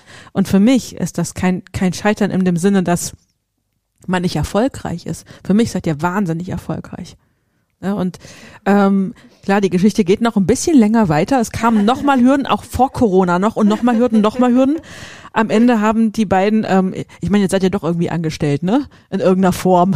Ja, aber nicht, aber in einer freien Form. Ja. Freiheit ist was Schönes. Ihr habt, ihr habt, darf ich, darf ich das, das so sagen? Ihr habt Menschen gefunden, der euch auch da schon anders in der Investition geholfen hätte. Wenn andere Umstände nochmal anders gewesen wären, ja. hätte es auch noch was werden können. Aber, äh, aber, aber, aber, hätte, hätte Fahrradkette. Mhm. Ne? Ähm, er hat euch dann den Raum gegeben, wortwörtlich, wo ihr euch nochmal entfalten durftet, so wie ihr euch entfalten wolltet, mit dem, was ihr alles gelernt habt. Nur halt eben als Angestellte, äh, äh, möchtet ihr erklären, was ihr jetzt gerade macht? Ja, also wir haben ja, ähm, äh, bevor wir komplett äh, Cowork Play geschlossen haben, ähm, haben wir einen äh, wundervollen älteren Herrn kennengelernt, der sehr, sehr erfolgreich beruflich ist und ähm, der auch bereit gewesen wäre, als ähm, Investor im alten Unternehmen einzusteigen. Dann kam ja leider die, Insol die, Insolvenz und dann hat sich das zerschlagen. Wir haben den Kontakt gehalten und haben ihm äh, gesagt, also ja, ist halt jetzt dumm, aber wir würden gerne neu weitermachen. Ähm, aber wir haben jetzt gar kein Geld mehr und wir können auch gar nicht mehr gründen und wir sind gar nicht mehr in der Lage, das zu machen. Aber wir würden das trotzdem machen wollen, ähm, wie es denn ausschaut. Und dann hat er gesagt, Mädels, ähm, wenn ihr zu zweit kommt und nicht mit dem dritten Pappnasenmenschen da an der Seite zu euch äh, kommt, bin ich bereit, euch zu unterstützen. Mhm. Ähm, ich gebe euch das Geld, ich lasse euch in Ruhe und ihr macht das. Und ähm, ja, dann sind wir losgelaufen und haben gesagt, so, jetzt suchen wir neue Mietflächen. Das hat sich dann leider auch zerschlagen. Der Vermieter hat sich nicht mehr gemeldet, sodass wir acht Wochen bevor wir halt aus diesen Mietflächen raus mussten und wir eigentlich unsere ganze Community umziehen wollten, spontan entschieden haben, okay, vielleicht ist diesmal groß nicht das Ding, sondern vielleicht fangen wir jetzt einfach erstmal klein an und haben uns tatsächlich nicht irgendwie 1500, 2000 Quadratmeter gegönnt, sondern haben uns tatsächlich nur 340 Quadratmeter gegönnt haben kein Coworking und Innovation Hub mehr aufgebaut, so wie wir das im ursprünglichen geplant hatten. Das Konzept liegt noch in der Schublade. Wenn sich also ein Investor findet, der das kaufen möchte, wäre das jetzt die Gelegenheit. Aber wir betreiben es nicht mehr selber. Also wir sind gern bereit, es zu verkaufen, aber, aber oder beraten zu unterstützen. Beraten. Wir wissen jetzt, wo Fehler gemacht werden könnten. Wir könnten da jetzt unterstützen. Aber wir haben gesagt, wir machen das nicht mehr. Wir, Jana und ich, wir haben immer die besten Ideen, wenn wir komischerweise Spülmaschine ausräumen. Ja. Und so auch diesmal, wir haben Spülmaschine ausgeräumt, haben vor uns hin philosophiert und gedacht, was machen wir denn jetzt? Und dann haben wir uns überlegt, okay, was hat uns denn bei uns im Coworking immer am meisten Spaß gemacht und hat uns am meisten Geld gebracht? Und tatsächlich war es einfach so, dass wir die Veranstaltung immer sehr gemocht haben. Die Gäste, die kamen und abends gegangen sind, vielleicht zum zweiten Tag nochmal kamen, aber immer in sich geschlossene Prozesse, sodass auch wir in der Lage gewesen sind, abends nach Hause zu gehen, zu sagen, wir haben aufgeräumt und es ist ordentlich, wenn wir am nächsten Tag wiederkommen, was ja im Coworking oft nicht so ist. Und dann haben wir gesagt, dann lass uns doch einfach jetzt erstmal nur das Konzept Meeting- und Workshop-Räume vermieten machen. Und dann gucken wir weiter, was passiert. Und das haben wir dann unserem Investor vorgeschlagen, dass wir erstmal kleinere Brötchen backen, wollen. Fand er auch super. Sagt er, klar, dann macht das. Und dann haben wir unsere Flächen gefunden und ähm, haben die schnell umgebaut und sind dann im September dort angekommen tatsächlich und ähm, haben tatsächlich da auch großes Glück mit unserem Vermieter gehabt. Ja. Ähm, haben halt eine wirklich ähm, wunderschöne Fläche, sehr zentral gelegen. Also wir sind dem Ostend treu geblieben. Ähm, darf ich ein bisschen Werbung machen? Klar. Wir sitzen im Frankfurter Ostend. ein bisschen. Ähm, wir haben hier eine, eine, eine unbezahlte Werbepartnerschaft. das letzte Mal bei einer Gala, wir haben, wir haben ein bisschen Geld gespendet, stehe ich auf, erzähle was, ja, wir machen hier und da. Und was vergesse ich? Den Unternehmensnamen. Aber das macht nichts, so, alle kennen jetzt Jana. Ja. so, okay, alles klar. Ähm, genau, was wollte ich eigentlich also erzählen? Wir haben, wir haben wirklich auch Kunden gehabt, die wir ähm, nee, tolle Vermieter. Genau, wir haben tolle Vermieter gehabt, die sofort mitgegangen sind. Wir kannten die auch schon zwei, drei Jahre mhm. und ähm, die waren super flexibel, super spontan und ähm, das war für uns das größte Glück. Wir sind da in die Flächen rein und haben tatsächlich auch ähm, Bestandskunden, die wir hatten, sind, haben wir gesagt, hier, wir versuchen da was Neues zu machen. Dann haben wir gesagt, ja, dann meldet euch, wenn ihr wieder, wieder startklar seid. Das haben wir dann auch gemacht. Und die sind auch treu zurückgekommen und ähm, gerade wo wir dann so richtig Fahrt aufnehmen wollten, ja. haben wir dann ein bisschen Corona bekommen. Ja, oh Gott. Müsst, also müsst ihr euch das mal vorstellen. 20, also wir sitzen, saßen im Januar, haben so ein bisschen über die, die Jahresplanung geredet und ich so großen Kunden an Land gezogen, der irgendwie über das ganze Jahr hinweg Veranstaltungen gebucht haben, die uns einfach jeden Monat die Miete gesichert hätte. Das ja. war so, ich so, wow, Yvonne, guck mal, ähm, da ist einmal die Miete safe, das heißt, alles, was on top kommt, läuft. Mhm. Drei Wochen später, Lockdown. Alles abgesagt. Wir haben innerhalb, glaube ich, von zwei Wochen wurde einfach, der, war der komplette Kalender leer.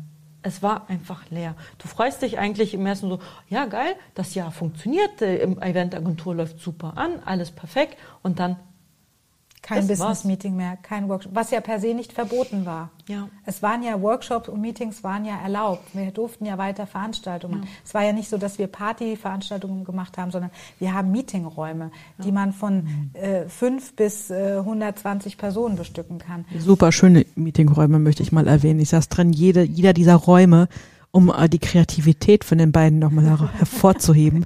Jeder dieser Räume hat so viel Magie. Ich war leider nie in dem Coworking Space von den beiden. Aber wenn man das, wenn man das gesehen hat, wo die ähm, Remind sitzt. mit Y. Wir haben Radiowerbung Remind mit Y. Ja. Unbezahlte Partnerschaft ja. hiermit abgeschlossen. Nein, aber das, das ist so, also jeder Raum hat seine eigene Magie. Also, also das ist so unglaublich, ähm, dass, dass man das nach so einem Erlebnis, was vorher schon war, das nochmal aufzieht. Und es gibt euch immer noch. Ne? Ja. Corona ist jetzt noch nicht ganz, ganz, ähm, ich sage jetzt mal ganz vorbei. Ob es jemals ganz vorbei ist, ist eine andere Sache. Ja. Aber ihr, euch geht's immer noch. Ja. Ne? es gibt euch Dank. immer noch und äh, also ich meine, im Januar, Februar, nee, im Februar, März haben wir da gedacht, ach, in drei Wochen ist das Ganze durch. Aha. Dann haben wir gedacht, ach, in einem halben Jahr ist das Ganze durch. Und ich meine, am Anfang war es ja noch lustig, ein bisschen zu Hause zu sein, ein ja. bisschen in der Sonne zu sitzen. Wir haben ja einen herrlichen Früh, so, äh, Frühling gehabt. Ich war frisch Single. Ich so, okay, genießt die, genießt die Luft und ähm, wir sind wandern ein bisschen gegangen. wandern. Und dann geht's ja gerade wieder los. Es war einfach gut zum Durchatmen. Aber es zog sich dann auf einmal und da halt, je länger es sich zog, kam halt wieder die Ängste zurück. Ja. Und du dachte so, okay, du hast gerade eine Insolvenz hinter dir, dann machst du einmal neu. Universum, hast du sie noch alle? Ernsthaft? Ich meine, warum? Wie kann das jetzt nicht einfach mal funktionieren? Und ähm, ich ja. sage mal, einfach kann jeder. Ja. Wir machen das nicht ist, einfach. Wir sind halt so, so durch, durch die Corona-Geschehnisse, also durch die ganzen Geschehnisse, so in den letzten zwei Jahren haben wir so ein bisschen durchgekrebst. Also es ist, wir haben wir hatten, wir hatten das Glück, dass wir zwei Kunden hatten, die regelmäßig gekommen ja. sind. Ähm, wir konnten mit dem Vermieter ein schönes Agreement finden. Ähm, dass wir da auch Möglichkeiten hatten. Was ich auch sagen muss, toi, toi, toi, die Überbrückungshilfen haben bei uns tatsächlich wirklich geholfen. Ja. Sie sind auch schnell angekommen. Ähm, und der Investor hat ähm, auch nochmal einen kleine, kleinen Anschub gegeben, sodass wir tatsächlich relativ smart durch die Corona-Zeit schlittern konnten. Dann ging es auch direkt wieder los. So äh, September füllte sich das, Oktober haben wir dann wirklich auf einmal da waren wir ein bisschen gestresst, weil wir das Arbeiten verlernt hatten, ja. Was ja auch eine schöne Entwicklung ist, ne? Super. Also auf einmal wieder arbeiten war schon sehr anstrengend und äh, Prozesse, die man eigentlich vorher aus dem FF konnte, waren dann irgendwie gar nicht mehr so da. Ja. November da hat man sich auf den Füßen gestanden, wenn man die Kaffeemaschine anmachen wollte. Vor allen Dingen, hast du Kaffee gekocht? Nee, du? Hast du überhaupt vorbereitet? Nee, Mist. Scheiße. Sag mal, haben die jetzt Pausenzeit? Oh, ich weiß nicht, hast du das Catering bestellt? Also es war also, es lief dann alles so extrem schwer an. Wir haben uns ja. super gefreut, aber es war dann auf einmal alles sehr schwer. Dann waren wir gerade wieder drin. Und wir hatten Buchungen, wir wollten eigentlich dann umbauen, weil wir haben natürlich zwischendurch, haben wir uns auch noch einen Küchenbrand geleistet in der Firma. ah, ich erinnere mich. Einfach kann ja jeder. Nein, also haben wir nochmal einen ja. Küchenbrand gehabt. Und jetzt wollten wir eigentlich im Dezember ähm, richtig die Küche umbauen und so weiter, weil wir haben noch in der Brandküche gearbeitet, hat der Kunde nicht mitgekriegt, aber wir. Ja, und dann waren wir gebucht bis 22. Dezember und ich dachte, okay, dann müssen wir es halt irgendwie Anfang Januar machen, wenn nicht so viel drin ist. Und haben wirklich alles geschoben und dann macht es auf einmal Knack und Ende November war wieder alles storniert. Mhm. Und ich dachte, das kann doch jetzt irgendwie nicht wahr sein. Ich verstehe es ja. jetzt einfach nicht. Also dass diese permanente Achterbahn macht einen halt auch irgendwann echt mürbe. Ja. Ähm, ja, das, ist, das, ja, das kann halt, ich nachvollziehen. Wenn du in zwei Jahren Corona halt lernst, vergiss das mit dem Planen. Ja, Plan ist, also ist wenn, wenn Corona uns was gelehrt hat, vergiss es vergiss es zu planen, weil momentan verändert sich, also die komplette Eventbranche verändert sich gerade. Das heißt, wenn du im Vorfeld einen Business Case erstellt hast, hey, das und das und das, das sind unsere saisonalen Schwankungen und so und so können wir dagegen angehen, kannst du diesen Businessplan nehmen und in die Tonne kloppen. Weil wir entwickelt im, gerade im Eventbereich ähm, oder in allen Bereichen, wo es um Netzwerk, um Menschen treffen voneinander geht, entwickelt sich gerade ein New Normal. Und das heißt, da muss man jetzt aber erst die Erfahrungen sammeln, wo es hingehen wird. Das heißt, Veranstaltungen, die halt irgendwie seinerzeit wie, wie Kick-Off-Veranstaltungen, Budgetplanungen, die eigentlich so in den Herbstmonaten angesiedelt waren, schieben sich jetzt in den Sommer hinein. Andere Themen schieben sich nach hinten raus. Und man, man hat nicht nur Tagesveranstaltungen, sondern hängt den ganzen nochmal Abendgeschichten dran. Also es ist spannend mitzuerleben, wie sich quasi eine etablierte Branche, und ich glaube, die Eventbranche ist, glaube ich, die drittstärkste, dritt, viertstärkste ja. Branche in Deutschland. Ja, ähm, Wahnsinn, ne? Ist etwas, ähm, wo jetzt halt sich komplett alles verändert und etwas so, etwas vor allem sehr etabliertes verändert. Ähm, und du fängst halt quasi von neuem an, halt quasi Kennzahlen zu sammeln, deine Kunden neu kennenzulernen, weil auch die Kunden haben sich verändert. Menschen sind so dankbar ge äh, geworden, ja. dass sie aufeinander treffen können. Das ist so schön, da ist eine ganz andere neue Wertschätzung dabei, was uns nochmal sagt, okay, alles richtig gemacht. Ja, das hört sich auch, äh, das hört sich auch genauso an. Und ich habe ja auch festgestellt, ich bin jetzt auch 19 Jahre selbstständig. Ne? Ähm, wenn man diesen Wandel so mitmacht, wenn man guckt, was, was braucht's eigentlich? Und nicht nur, ich will eine Sicherheit von Anfang bis Ende und der Businessplan muss jetzt äh, äh die nächsten 30 Jahren stehen. Wenn man so flexibel wird, ne, das, was ihr so erlebt habt, mit von der Insolvenz bis zu Corona, bis zum irgendwas und dann aber auch diese, diese Learnings, dieses, dieses Lernen daraus so zieht. Da kann man jedem einfach nur nur auch selber ans Herz wünschen, das, was im Herz liegt, dem Herz danach zu gehen. Mhm. Ja, weil auch wenn das, was man Anfang denkt, dass das so wird, auch ganz woanders rauskommt, das ist dann für mich der Moment, wo das Leben anfängt. Richtig. Das ist der Moment, wo das Leben klar wird, nicht an einem Weg. Wir haben, wir haben es relativ komfortabel hier. Ne? Also so in, in den Graden, wo wir leben, jetzt gerade, wo wieder Situationen im im Osten so eskalieren, können wir hier dankbar sein für das, was wir haben, für diese Sicherheit, die wir hier schon haben. Ne, aber die, die, die Sicherheit, die ich haben kann, das ist so auch mein Learning, auch, auch ich sehe das bei euch ja auch so, ist, dass ich in mir sicher sein kann. Ja, und ja, du musst einfach aus dem, was dir, was, was du erlebt hast, ähm, ich sage immer, es gibt ja die Definition, das Glas ist halb voll oder halb leer es ist immer eine Betrachtungsweise. Ja, mhm. natürlich kann man scheitern, natürlich ist das schlimm und natürlich passieren einem viele Dinge. Und ich sitze heute noch teilweise da und mir laufen die Tränen, wo Jana mich dann unterstützen muss, einfach weil noch nicht viel, noch nicht alles abgeschlossen ist, aber sie werden sich nach und nach schließen, egal wie sie sehr viel Prosecco da. Den richtigen jetzt, ne? Und Ramazzotti. Und Ramazzotti. Aber sie, sie werden sich schließen in die eine oder andere Richtung. Das kann noch mal richtig wehtun, das kann aber auch vielleicht nicht wehtun. Ich weiß es nicht. Ähm, aber irgendwann wird es ein Ende haben das mhm. ist definitiv so. Und ähm, es gibt Momente, wo ich nicht so gut drauf bin. Es gibt Momente, wo ich damit sehr smart umgehen kann. Wichtig ist aber nur, was ziehe ich für mich da draus? Was lerne ich für mich da draus? Was, was denke ich? Und ähm, Jana und ich haben in der Zeit gemerkt, ähm, achte auf dich, achte auf deinen Partner, sei achtsam mit dir selbst, aber sei auch achtsam ja. mit, dein, mit deinem Partner und mit deinen Kollegen. Und ähm, Jana und ich treffen, und das klingt jetzt total blöd, weil es einfach überhaupt nicht ins Berufsleben passt, aber wir treffen viele Entscheidungen mit dem Bauch. Also es gibt manchmal Ideen, die auf uns zugetragen werden, die total toll klingen und dann sitzen wir hinterher zusammen. Mittlerweile sitzen wir hinterher zusammen und besprechen solche Themen. und Zu zweit? Ja, und hören uns auch einfach den, die, die Sachen von dem anderen an, das Pro und Contra und besprechen Themen. Aber wenn eine sagt, ich stehe nicht dahinter und ich habe Bauchschmerzen damit, geht die andere den Weg mit und sagt, ja, machen wir. Mhm. Wir machen es nicht, wir lassen die Finger davon, wenn sich eine damit nicht wohlfühlt. Und ich muss sagen, das ist der beste Weg, den man machen kann, weil wenn der Bauch nicht mitspielt, spielt das Herz nicht mit. Und wenn mhm. das Herz nicht mitspielt, kann ich es nicht machen. Ich mhm. kann immer nur Dinge gut machen, wenn ich mit Bauch und Herz dahinter stehe, weil der Kopf, ja, der Kopf funktioniert immer, den kannst du steuern, aber Herz und Bauch sind die Sachen, auf die man hören muss, weil sie geben die Warnsignale zum richtigen Zeitpunkt und die darf man einfach nicht überhören. Und das haben wir gemacht mhm. und dann sind wir baden gegangen und ja, wir können jetzt auch baden gehen, aber im Allgemeinen, einer von unseren Bäuchen funktioniert immer, es sei denn, wir mhm. haben indisch gegessen, dann krummeln ja, sie. dann haben sie beide Bauchweh. Aber ähm, im Allgemeinen funktioniert das wirklich ziemlich gut und wir fahren damit wunderbar und ähm, das fühlt sich einfach gut an und deswegen gehst du auch nach Hause und sagst, ja, wir haben heute viel gearbeitet, aber wir fühlen uns gut damit. Mhm. Ja, das hört sich auch wirklich schön an, wie du das sagst. Ja, also und wenn dann vor allen Dingen Kunden wie letzte Woche da sind, die dann sagen, ja, bei euch merkt man, dass ihr es mit Herz und Leidenschaft macht, dann muss ich sagen, okay, wenn das beim Kunden ankommt, dass wir das wirklich mit Leidenschaft machen und wirklich gerne machen, dann ist es richtig. Dann ist es nicht nur ein Job, sondern dann ist es wirklich das, was wir machen wollen. Ja, eine Passion. Das ist so schön. Das hast du auch gesagt. Also ich, ähm, das hast du vorhin schon mal so anerwähnt. Ne?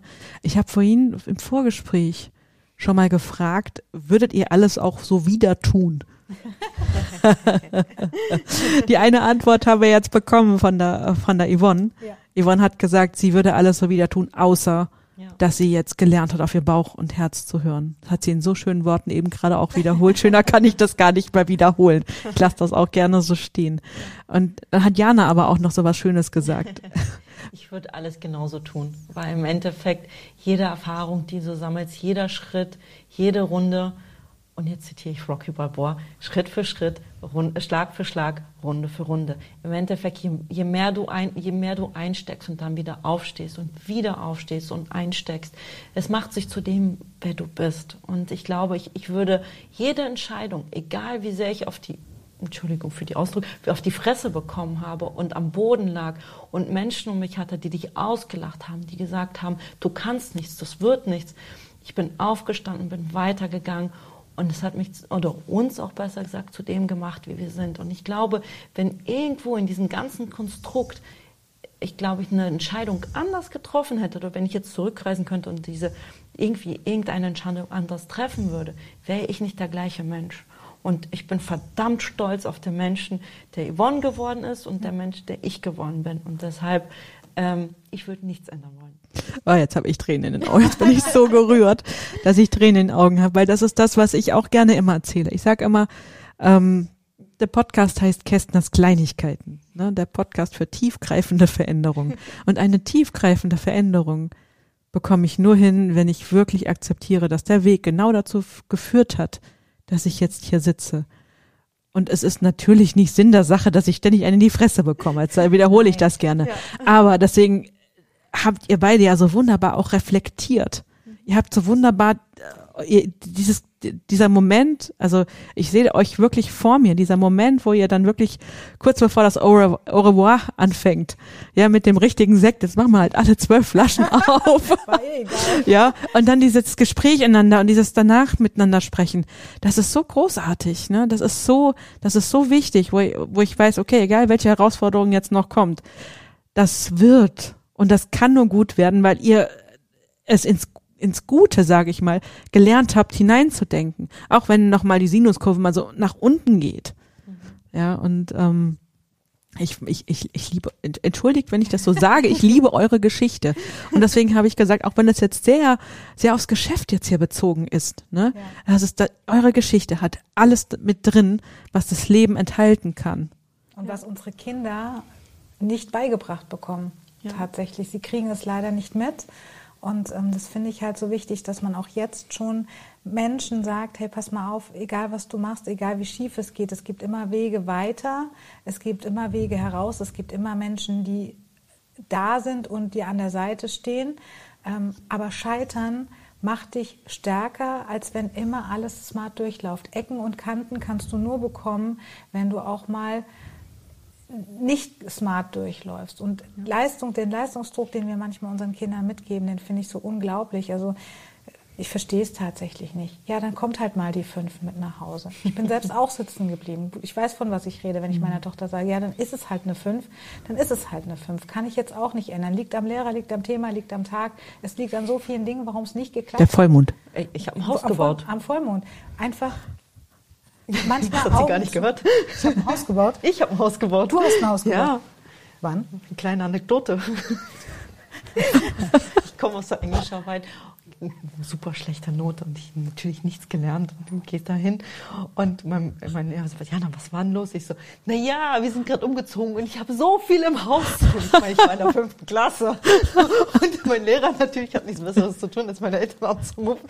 Ja, und ihre Tochter muss so viel auf der Baustelle helfen. Meine Mauer ist alles aus dem Gesicht gerutscht. Das ist, es ist eine Geschichte, die sie so gerne erzählt. Und ich so, guck mal, Da habe ich schon meine handwerkliche Fähigkeiten gelernt. Natürlich habe ich ein Haus Ich habe ein Haus gebaut. Ja. aber, ja, aber finde ich gut. Keine weißt Ausrede du, warum Jana die Kreative ist. Ja, genau. Wir haben ein Haus gebaut. Lassen wir jetzt auch mal so stehen, würde ich sagen. Oder? Du musst nur wissen, wie du es verpackst. Man muss nicht alles wissen, nur wissen. Ja, genau. Kreativität. Ja, dafür musst du, nimmst du die fünf gerne in Kauf. Ich habe da, ich, also das fand ich halt wichtig und das sollten wir unseren Kindern Ja. jetzt schon mitgeben, zu trauen, zu springen, auch wenn es mal schief läuft. Mach weiter. Definitiv. Dadurch lernst du mehr, dadurch kannst du mehr, dadurch wirst du der Mensch, der du bist, weil das Leben hat immer Herausforderungen. Immer. Das Leben ist nicht nur ein Ponyhof und es hat nicht immer nur Honigbonbons für dich. Manchmal ist auch ein saurer Apfel dabei. Aber geritten wird immer, ne? Ja. Das hast du gesehen. Oh, Das war jetzt sehr zweideutig. Entschuldigung. Das hast du so gesehen. Entschuldige. Ich hab, wir hatten es ja vorhin mit den Stimmen und so. Eine summt, ne? Ja, und eine Summe, die ganze Zeit. Ähm, nee, aber es ist halt, auch- das gehört einfach dazu. Und ähm, ich finde das, ich finde das schön, weil im Endeffekt, Perfektion ist doch auch langweilig. Wer möchte denn einen geraden Weg gehen? Es ist ja, es gibt, glaube ich, Ikagami heißt das, ist, glaube ich, das Perfekte im Imperfekten. Deswegen gucken. hast du auch die Tasse von mir bekommen. Ja. Perfekt, ich, deshalb, perf also perfekt ist halt auch ein Stück weit langweilig, weil auch wir haben es ja von den Eichhörnchen, wenn du so immer straight dein, dein Weg läufst und so, also ist ja, es ist Da ist kein Also Learning wie, dass du dabei, ne? Perfekt hast du die Scheuklappen beim Pferd, nicht Genau. beim Eichhörnchen. Ich wollte nur sagen. Das würde ich auch gerne so als Wort stehen lassen. Yvonne, hast du noch irgendwas was zu sagen? Oder weil ich finde das, das Schlusswort ja so schön, wenn wir schon von Pferden statt von Pferden schon von Eichhörnchen sprechen. Das war doch das perfekte Schlusswort. Das war das perfekte Schlusswort. Super. Also ähm, ihr zwei, ich freue mich so dermaßen, dass wir hier zusammensitzen konnten und darüber reden konnten, wie, wie man richtig scheitert, was man, wie man das richtig macht, ne? Dass man Richtig. richtig, richtig Divine Timing aussucht mit Corona. Ne? ähm. Nein, aber, aber wie, wie man eben das alles da zusammen, zusammennimmt, dass man trotzdem Kopf hoch weiter, dass man flexibel bleibt, dass man nicht nur einen geraden Weg hat. Beim geraden Weg lernt man nichts und irgendwann wird man lang mit einem langweilig. Ja. Ne? Oder beziehungsweise man fragt sich mit 50, 60, was will ich denn noch machen? Und deswegen lasse ich auch alles jetzt einfach mal so stehen. Bedanke mich, dass ihr da wart und ähm, Wir haben zu danken. Absolut. Vielen Dank für die Ähm, Einladung. Ja. sehr dass gerne. wir in der zweiten Staffel die ersten sein durften. Ja, vor allem aber schön, so, so ein schöner Blogname, also ein schöner bin sehr gespannt, Podcastname, ja. Ne? Und ich wünsche allen Zuhörern, dass sie diese Emotionen, die wir hier hatten, auch im Herzen spüren können. Und dann wünsche ich euch ähm, eine schöne Zeit.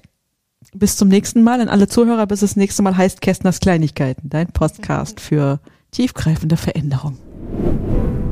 Kästners Kleinigkeiten, der Podcast für tiefgreifende Veränderungen mit Marleen Kästner. Große Wirkung unter der Oberfläche. Tiefgreifend. Kästners Kleinigkeiten.